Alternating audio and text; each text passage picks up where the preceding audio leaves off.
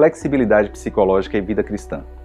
Muitas pessoas pensam que psicólogos são sujeitos treinados, talvez ao longo daqueles cinco anos do curso de psicologia, para entender a alma humana e para frente a frente com outra pessoa, olhar para dentro dessa pessoa e conseguir tirar dela aquilo que é mais essencial do seu próprio eu e ajudar essa pessoa a se encontrar. Bom, essa é uma visão meio caricata de psicologia, né? Em grande medida, o que a psicologia faz enquanto ciência é uma investigação sobre fatores que influenciam a nossa qualidade de vida, fatores que influenciam a nossa saúde mental, fatores que são adoecedores do ponto de vista psicológico, processos psicológicos, psicológicos que são subjacentes a esses fenômenos.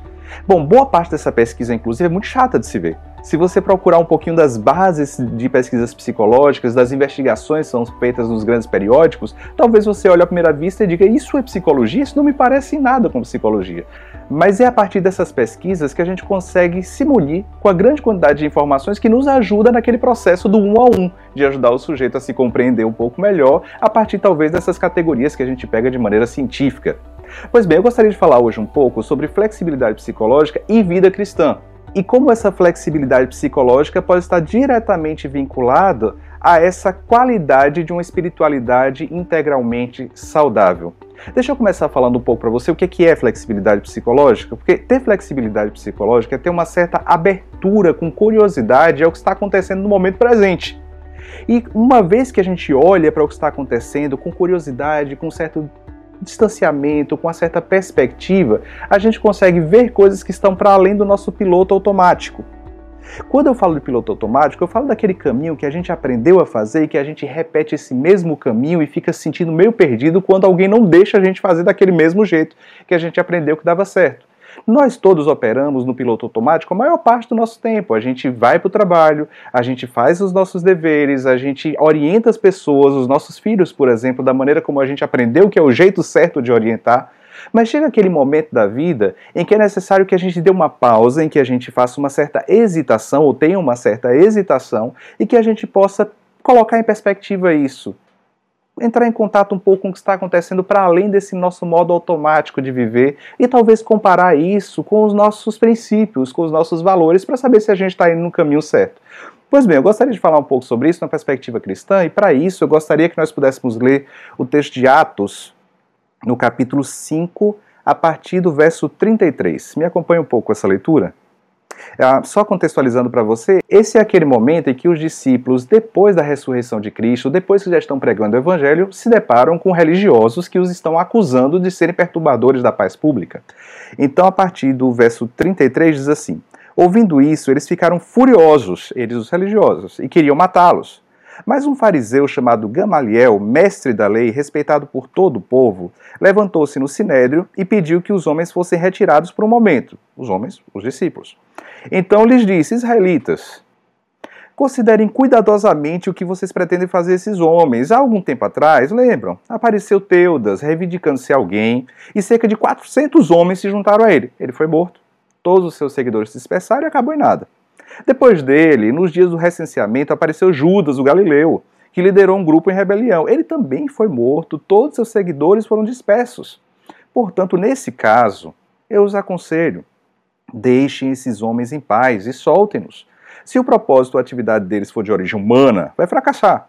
Se proceder de Deus, vocês não serão capazes de impedi-los, pois se acharão lutando contra Deus.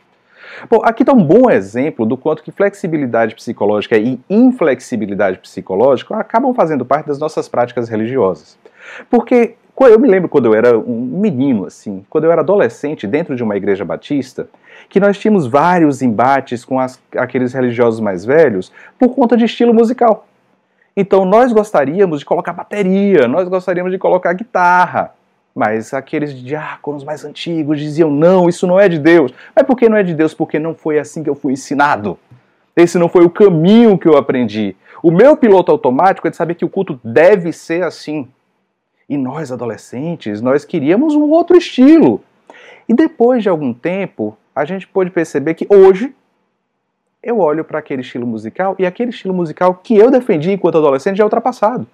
E agora os adolescentes e jovens já estão pedindo outro estilo musical. E nós estamos revivendo a mesma situação de pessoas que olham para esse estilo musical e dizem assim: isso não é de Deus. E quando a gente pergunta, mas por que não é de Deus? Ah, porque isso não é de Deus. Porque esse foi o modo que eles aprenderam de que o culto deveria ser. Boa parte dessa inflexibilidade faz com que a gente não consiga nem conversar, em que a gente tente apresentar as nossas razões. E olhe, não estamos falando aqui de relativismo, porque há uma diferença entre flexibilidade e relativismo.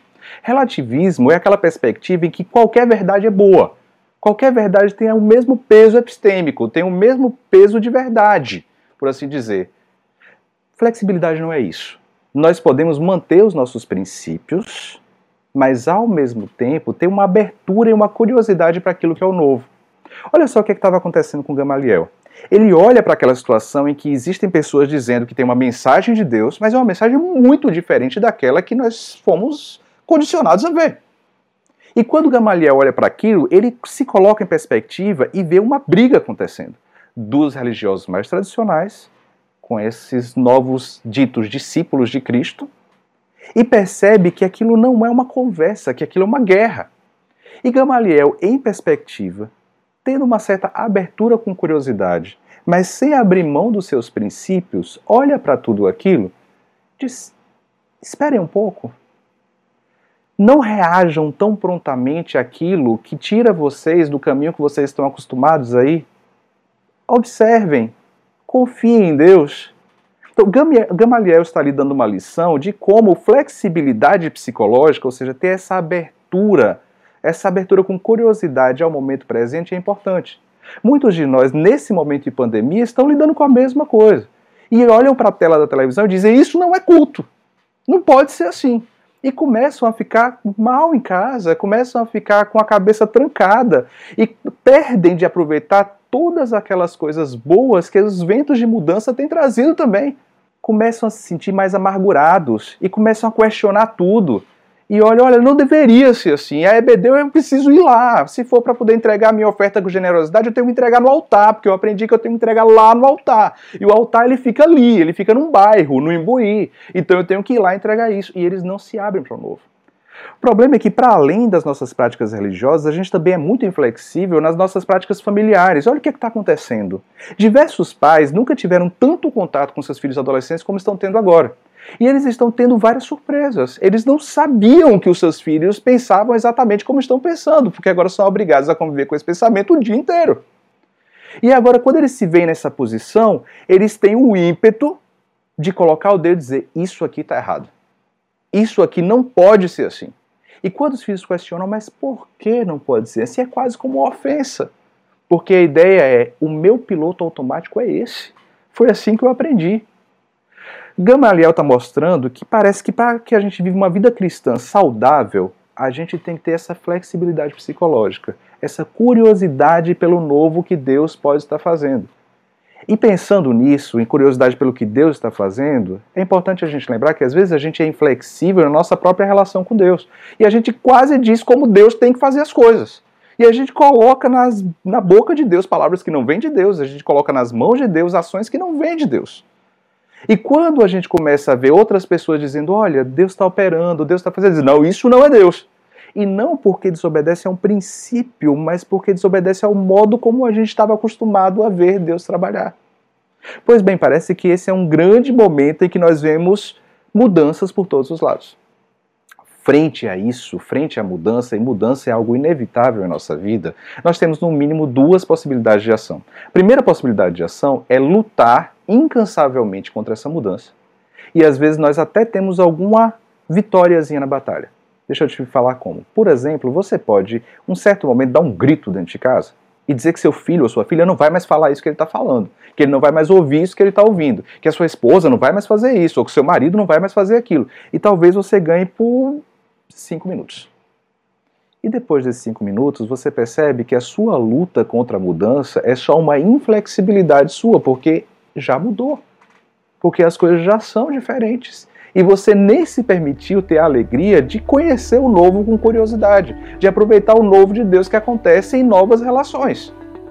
A segunda forma de lidar com isso é uma forma flexível. Flexibilidade sem relativismo. Flexibilidade aqui é sinônimo de olhar tudo o que tem acontecido e se perguntar: qual é a próxima coisa que Deus vai fazer? Deixa, eu tô com curiosidade, Deus, eu, eu, eu quero ver o que, que tu vai fazer. Eu, eu, eu quero ver como é que o Senhor vai lidar com essas coisas aqui. E essa curiosidade denota uma confiança, uma fé em Deus. Não uma fé que as coisas vão ser assim, mas uma fé em uma pessoa que a gente confia, que é Deus. Flexibilidade psicológica, então, diz respeito a sair um pouco do piloto automático, ter um pouco de contato com esse momento presente, com o que está acontecendo, com abertura e com curiosidade. E na vida cristã, curiosidade sobre o que é que Deus vai fazer. Porque Deus pode te surpreender, mas eventualmente você pode lidar com a surpresa que Deus vai fazer como sendo um ataque a você. E eventualmente você pode ter um pouco mais de qualidade de vida, sendo mais flexível e tendo uma curiosidade honesta na confiança que você tem em Deus. A minha oração é que nós sejamos mais flexíveis.